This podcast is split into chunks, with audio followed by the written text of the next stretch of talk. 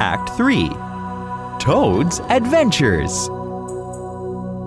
The police take Toad to the prison. Oh, I'm finished. Why didn't I listen to my friends? Toad, I can help you escape from here. Here is a washerwoman's dress.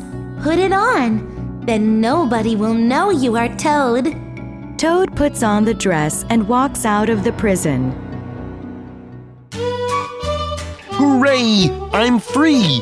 He goes to the station. Oh, oh no, I don't have any money. Why are you crying, washerwoman? I need to go home. My hungry children are waiting for me. Ooh, ooh. Don't cry. I will take you home. Thank you.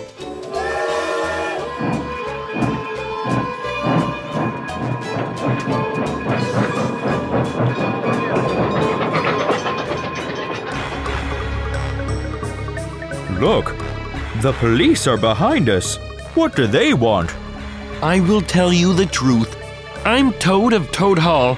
I stole a car, but I'm very sorry about it. Okay, I will slow down. Jump off the train and hide.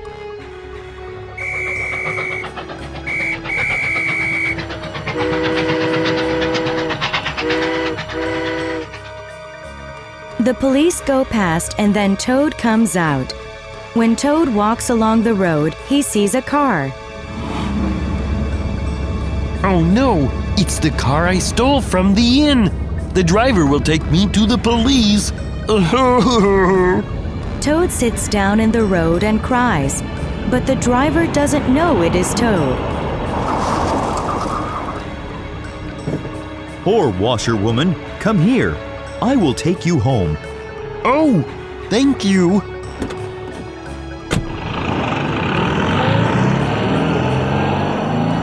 Well, can I drive, please?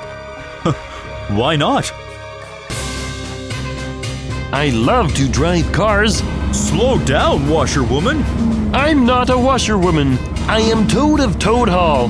What? Toad? You are a thief. Stop the car. I'll call the police.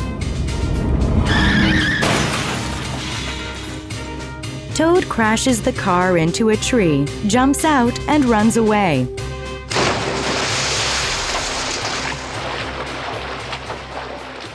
Toad falls into the river, and Rat pulls him onto the riverbank. Good morning, Toad. What are you doing here?